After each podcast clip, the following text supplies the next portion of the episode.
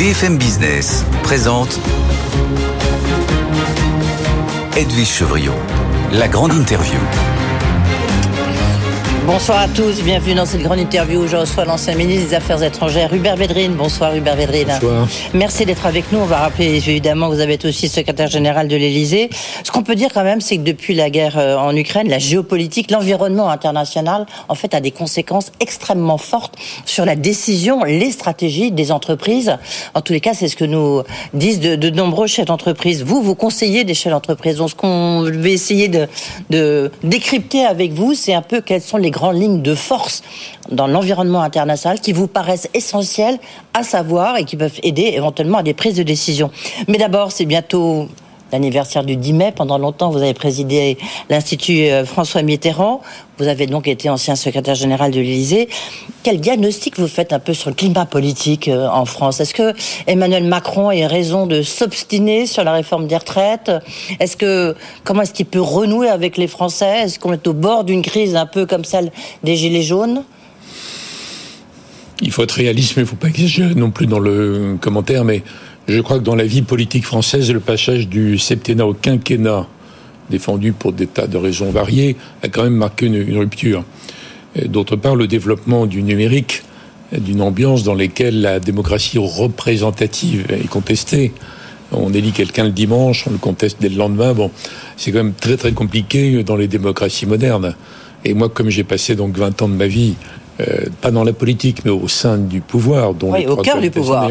Au cœur, euh, je suis toujours assez euh, indulgent, on va dire, même quand je suis pas d'accord ou je pense qu'il faudrait faire autrement. Je suis assez indulgent pour les gens qui, qui gouvernent malgré tout, les démocraties notamment. Donc c'est très compliqué.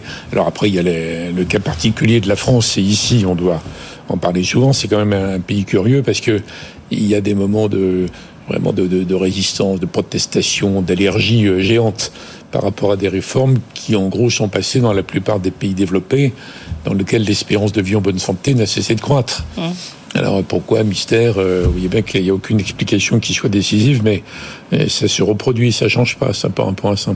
Donc c'est quand même très compliqué. Alors on dit, mais il fallait s'y prendre autrement. Bon, vous avez entendu ça. Bien sûr. Mais il me semble qu'en France, même quand on s'y prend autrement, ouais. la réaction à la fin des fins est un peu la même, vous voyez je ne sais pas si vous avez lu encore, parce que euh, Laurent Wauquiez vient je sort. enfin. l'Élysée en fond, mon ancien bureau, là, je vois là-haut. Ah, c'est en votre ancien bureau, bah, En haut à gauche. Ouais. En haut à gauche, d'accord, pour ceux qui regardent la télévision. Au premier. Euh, justement, euh, Laurent Wauquiez, je ne sais pas si vous avez lu, qui est candidat en, en 2027, du moins on, on le présume, il sort enfin de son silence et il a dit il faut sortir la France de la décadence. On en est là, vous pensez Parce qu'on sent qu'il y a un sentiment de déclassement très fort en France. Alors, décadence, c'est un sens un peu moral. Oui, Mais enfin, ça peut aller très loin. Déclassement, c'est un sens plus économique. Oui. Alors, euh, moi, je pense qu'on ne va pas contester le décrochage économique. Hein. Il suffit de regarder la part de l'industrie dans le PIB de la France et de l'Allemagne il y a 20 ans et maintenant. On a diminué de plus de la moitié par rapport à eux. Ils étaient dans la même mondialisation, dans la même Europe, mmh. avec l'euro. Donc il y a quand même une sorte d'erreur collective française qui n'est pas imputable à la gauche ou à la droite en particulier et qu'il faut absolument corriger. Il faut être, redevenir capable de produire en Europe globalement, mais en France. Alors qu'on fait l'inverse, on passe notre temps à inventer pour des raisons, euh, euh, disons, honorables à chaque fois, mais des contraintes, des normes, des obligations. On va être obligé quand même, dans le monde tel qu'il est, de produire plus. Et ça sera tout l'enjeu justement de la journée de demain où le président Macron, vous serez BFM Business à l'Elysée, le président Macron va faire des grandes annonces sur comment réindustrialiser la France, surtout comment répondre à l'IRA, vous savez, euh, cette arme, je dis toujours l'arme fatale américaine, pour attirer sur son sol euh, des, des, des entreprises. Mais Biden a, a, bien agi, là. Oui, il a pas fait ça pour nous embêter. Oui. Simplement, il a voulu redresser l'Amérique. Oui. Alors, il se trouve que ça a des conséquences pour nous. On n'a qu'à faire la même chose. Mais c'est peut-être ce qu'on fera demain. Enfin, les... on, on, attend les annonces en tous les cas. Non, il faut que la Commission, et d'ailleurs les dirigeants en Europe, aient une sorte d'obsession collective de produire le moins possible en Europe, que le libre-échange, dans n'importe quel... Il faut qu'il y ait un retournement par rapport à ça. Il faut que l'Europe redevienne capable de produire. Tout le monde a en tête l'exemple des technologies avancées, des semi-conducteurs. Ce que fait Thierry Breton est très bien par rapport à ça. Il est un peu seul dans la Commission, voyez. Donc c'est une bonne orientation. Évidemment, ça s'applique beaucoup, beaucoup à la France. Et on ne le fera pas uniquement, on ne va pas relocaliser en France ou en Europe des industries qui sont parties en Chine parce que c'est beaucoup, beaucoup moins cher, euh, on n'y arrivera pas puisque le différentiel de salaire sera toujours considérable. En revanche, on peut développer dans tous les domaines d'avenir, redévelopper en France, pas qu'en France. Alors, il faut des combinaisons. Je, je, le disais, vous, il faut le faire. Je suis d'accord, il faut le faire. Il faut le faire. il faut essayer de le faire en tous les cas. Puis surtout, il faut se dépêcher. C'est ça un peu le problème de l'Europe et de, la prise de décision. Elle est beau. Il y a un consensus tel qu'avant de le trouver, bah, les États-Unis ils dégainent très vite eux. Eh ben, on est, euh, alors, et là, j'en ai 27. Et un jour, on sera 30 ou 35. Et c'est des pays démocratiques, il faut consulter les parlements, les commissions d'atteindre. Ouais. Euh, Hubert Védrine, euh, vous, pensez de nombreux chefs d'entreprise, de nombreuses entreprises. On est dans un monde quand même en pleine recomposition. Dire partout où on regarde, il se passe des choses. Alors, on, va tout vous dire. Hein. c'est qu'on en discutait un peu avec, avec Hubert Védrine juste avant cette interview. Il me disait, mais ça a toujours été comme ça. Moi, je suis pas complètement d'accord. Vous regardez, euh, que ça soit au Pakistan, l'Inde, la Turquie, des élections clés ce week-end, la Russie, l'Ukraine, même les États-Unis où la situation très compliquée, la Chine qui, euh, qui est en train tout d'un coup euh, d'affirmer sa volonté souverainiste sur l'ensemble du monde. L'Inde, on est dans un, un climat, un environnement international extrêmement déstabilisant et déstabilisé.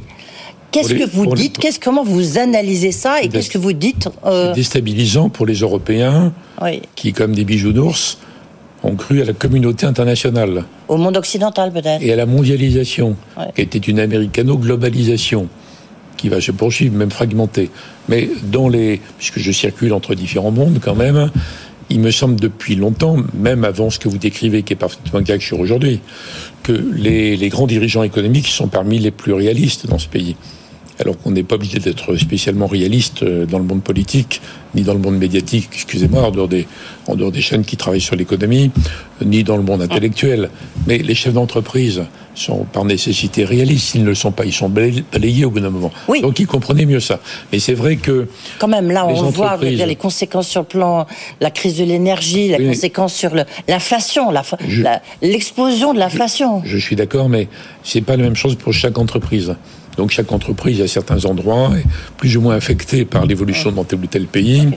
L'affaire russe-Ukraine touche pas tellement en fait le monde économique français. La Chine. Bah, c'est des conséquences quand même très fortes. On parlera de la Chine ensuite. Des conséquences sur l'énergie, mais je veux dire, ça dépend de chaque entreprise après. Mais euh, comme tel que je les connais maintenant depuis 20 euh, ou 30 ans, il me semble qu'ils sont mieux armés que d'autres. Oui, mais vous leur dites quoi Par exemple, sur le ah, conflit, euh, sur, l'Ukraine, sur la Russie. Non, mais vous, dites, on va s'en sortir bientôt. Comment est-ce qu'on peut mettre fin à cette guerre, par exemple Ça dépend qui est on. Oui. Non, la plupart des entreprises sur la Russie, ils ont tiré un trait. Hum. Ils ont dit c'est une décision démente, c'est absurde, hum. et c'est comme ça. Ils se sont mis en dehors du jeu. Bon, voilà, personne ne compte sur de l'annulation des sanctions avant très très longtemps. Euh, L'Ukraine, c'est un sujet différent, qui est un sujet politique. Euh, il y a plein de sommets d'ailleurs dans les semaines qui viennent où il faudra traiter la question. Est-ce que l'Ukraine sera effectivement un jour dans l'Europe ou dans l'OTAN Qu'est-ce que vous en pensez Non, mais euh, ça, on, va, être plus précis. On va être précis pour les chefs d'entreprise, c'est pas c'est pas une urgence. Comment est-ce qu'on peut finir cette guerre, Hubert Vérine bah, les guerres dans l'histoire, ça se termine soit par la victoire nette d'un camp, hum. et on peut pas souhaiter la victoire de la Russie, et la victoire de l'Ukraine, ça serait jusqu'où? Il y a, a d'ailleurs un euh, faut pas se tromper. Ça veut dire quoi? Ça veut dire que vous ne croyez pas une victoire nette de l'Ukraine? Non, je crois rien. Il y a des scénarios. J'en sais rien, moi, ce qui va se passer.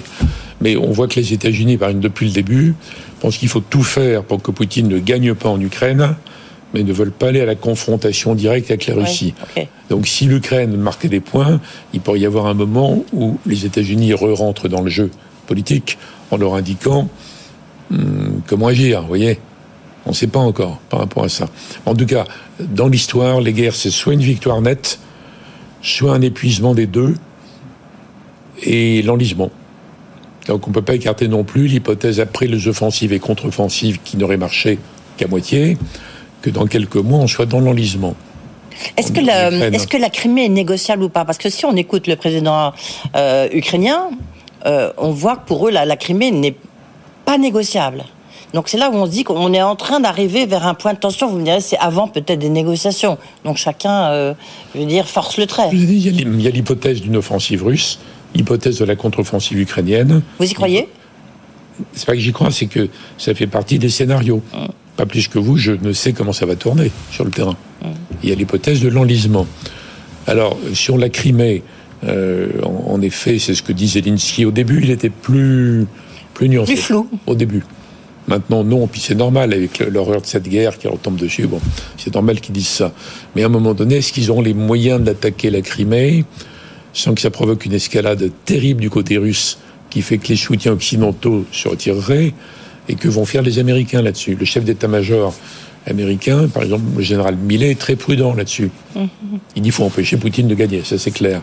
Mais jusqu'où la contre-offensive Donc, mais ça, je ne sais pas. Mais il y a des sommets, encore une fois, dans les semaines qui viennent. Vous verrez notamment au moment du sommet de l'OTAN peut-être se préciser les positions des uns et des autres, et in fine des États-Unis, qui diront le dernier mot sur comment ça va tourner. Mais d'après ce que je sais, moi, d'après ce que je constate, en dehors des entreprises dans le domaine de l'énergie, qui ont tiré le, qui fait le mmh. constat assez vite, l'affaire russe-Ukraine a beaucoup moins d'impact que beaucoup d'autres désordres mondiaux dont vous parlez. Je parle en termes économiques. Hein. Oui, oui, bien sûr.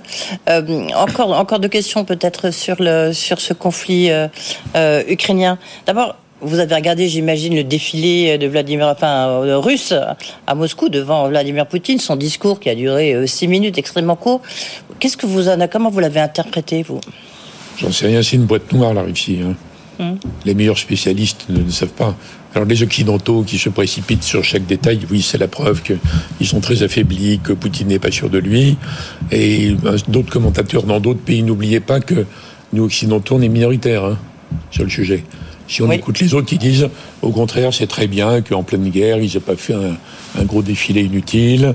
D'ailleurs, tous les pays d'Asie centrale qui n'étaient pas venus à la commémoration de l'année d'avance sont là maintenant, avec lui. Mm.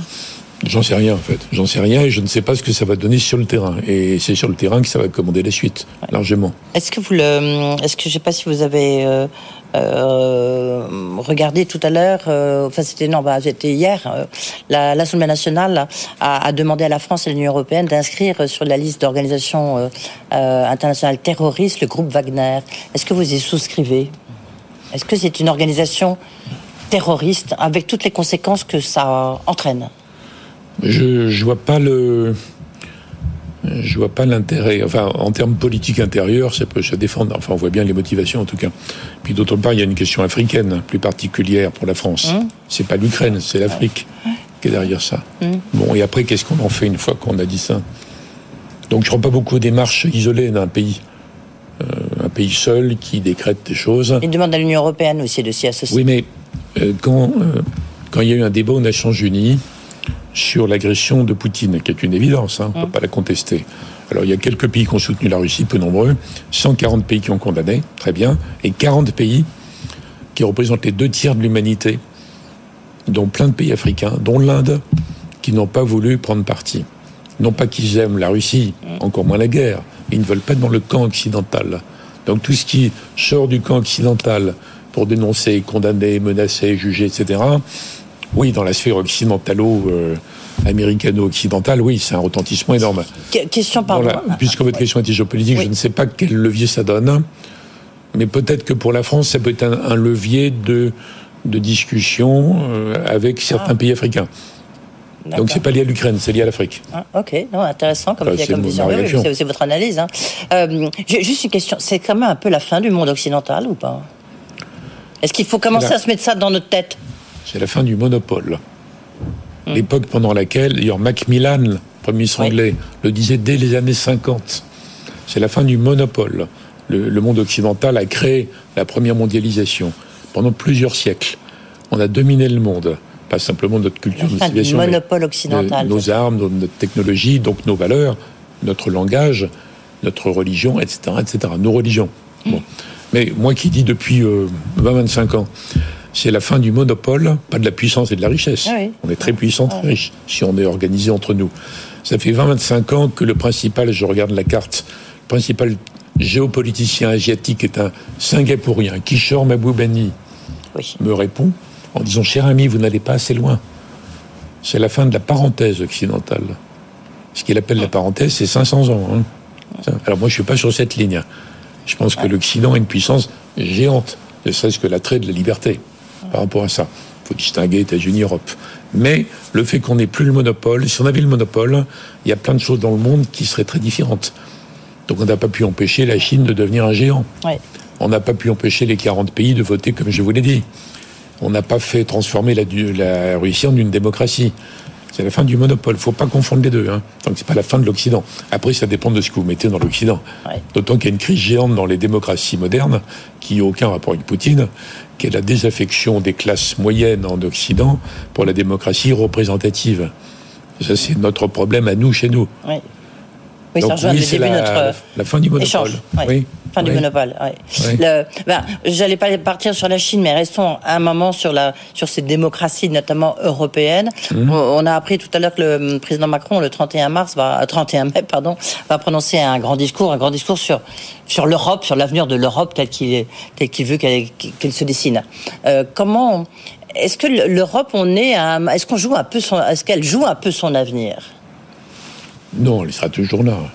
Toujours là. Oui, mais, mais je veux dire d'une manière euh, l'Union européenne, vous voyez, avec une commission européenne. Non, l'Union européenne.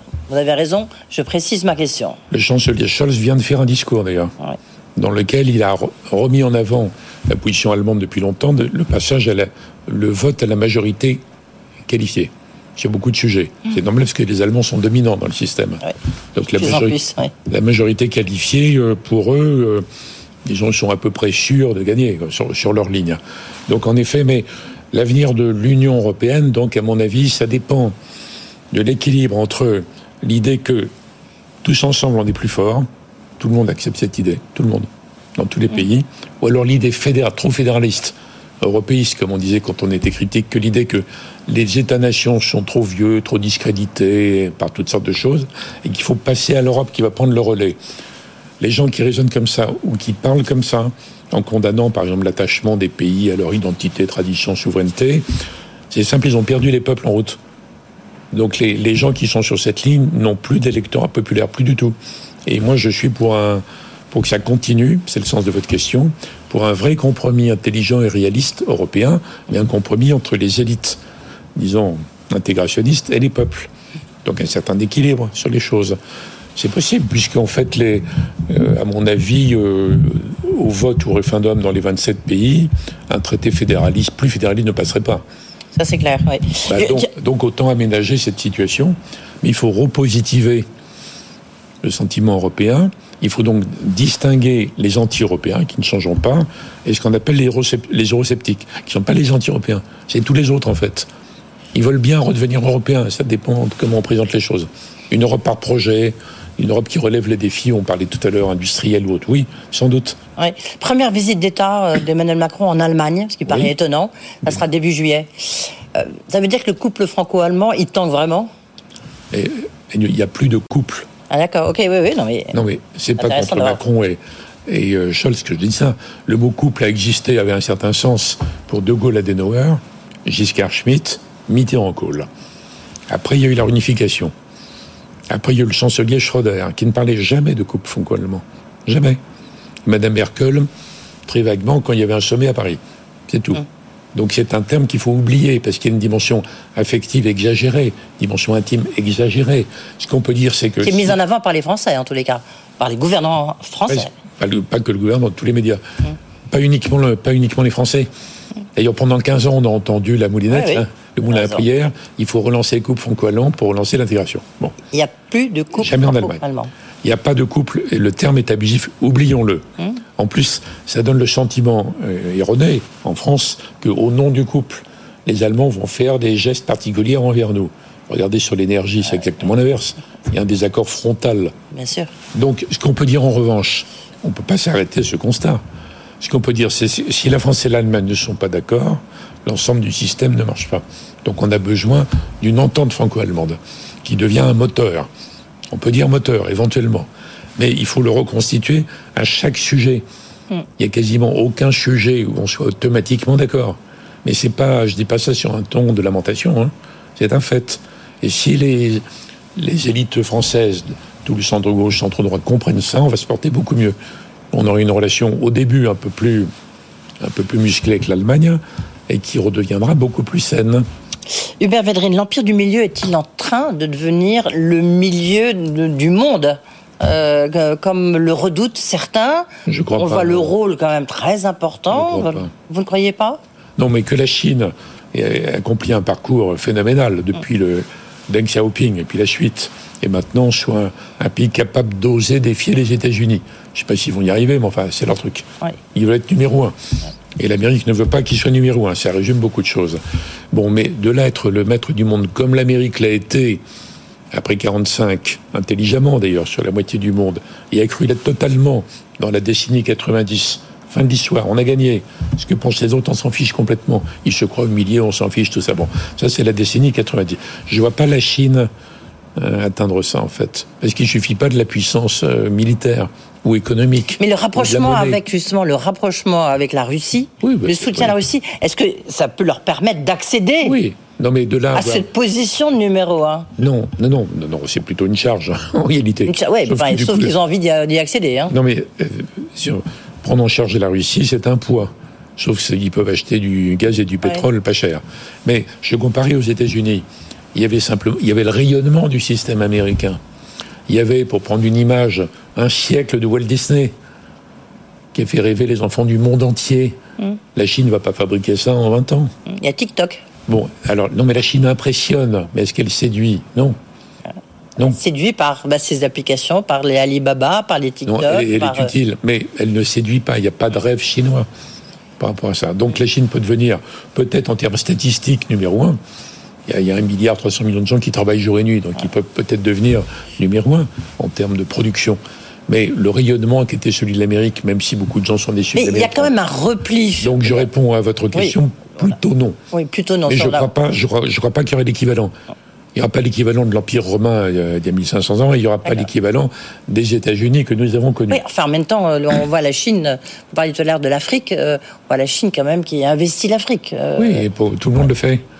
Oui, enfin, eux avec plus de succès que Non, mais il y a une quinzaine de puissances dans le monde qui étaient là avant ou qui viennent maintenant, qui poussent leur pion en Afrique. Pourquoi ils ne le feraient pas? Il ne faut pas qu'on soit sidérés, nous, de voir d'autres pays qui font un peu ce qu'on a fait depuis des siècles, quand même.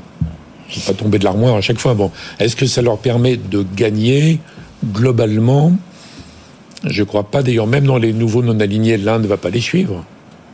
Il y a plein de pays en Asie. Mais est-ce que l'Inde peut être justement le, la nouvelle Chine pour les Occidentaux, dans, cette mondialisation telle que nous, on l'a connue, telle que vous nous l'avez décrite L'Inde ne veut plus être quelque chose pour les Occidentaux notamment pas pour la Grande-Bretagne. On ne veut pas refaire euh, l'Empire britannique.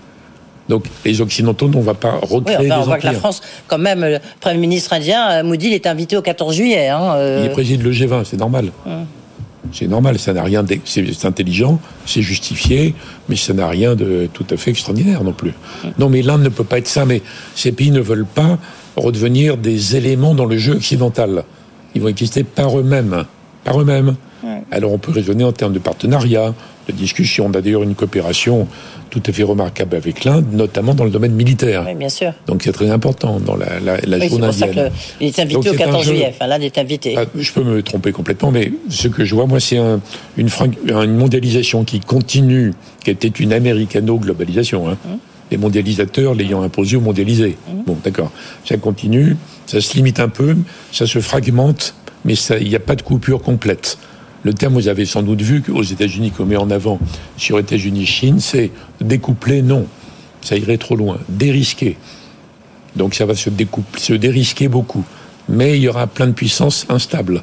Donc il y a la Chine, il y aura l'Inde quand même. Un jour ou l'autre, la Russie pourra revenir dans le jeu. Je ne sais pas quand. Puis il y a quand même le Brésil, puis l'Europe malgré tout. Bon, c'est un jeu assez instable, assez compliqué. On ne peut pas le ramener. D'abord un pseudo-ordre mondial, parce qu'il n'y en a pas, parce que c'est mmh. un désordre évolutif. Oui, c'est un grand désordre mondial. Mais on n'arrivera pas. moi, je me sens pas capable de prévoir une sorte d'avenir schématisé avec autour d'un seul des pays.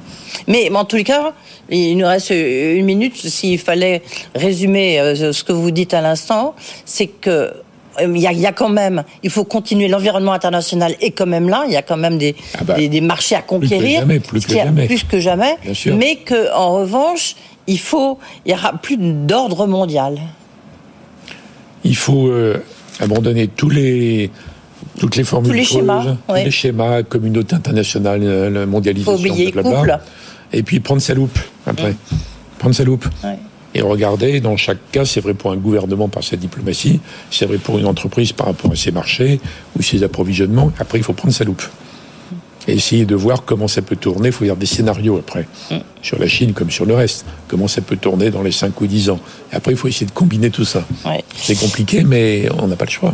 Là, on n'a pas le choix. La nouvelle grammaire euh, géopolitique du Védrine, on a compris les mots qu'il fallait qu'on oublie et qu'il fallait qu'on se recentre peut-être. Euh, une forme de fragmentation, du reste, c'est un des grands dangers qu'a signalé bah, Christine Lagarde en disant attention, la fragmentation du monde avec des conséquences que ça peut entraîner. Hein. C'est ça qui est intéressant. Ça se rejoint, ce que vous disiez tout à l'heure. Mais elle ne sera pas complète. Comme j'ai dit, il n'y aura pas de découplage. Mais ce n'est pas la mondialisation tapis volant qu'on nous a présenté telle qu'elle, ce qui fait que les peuples ont décroché d'ailleurs des 30 dernières années c'est plus compliqué. Voilà, c'est la fin de Walt Disney et du tapis volant. Merci. Euh, merci Hubert Védrine d'avoir été avec nous, ancien ministre des Affaires étrangères. Euh, vous pouvez évidemment, si vous voulez réécouter euh, cette interview, vous pouvez le retrouver sur le site de BFM Business en replay ou sinon sur le QR code qui s'est affiché pour ceux qui nous regardent à la télévision tout de suite comme tous les soirs. Tech Co, François Sorel. Très bonne soirée. À demain à l'Elysée.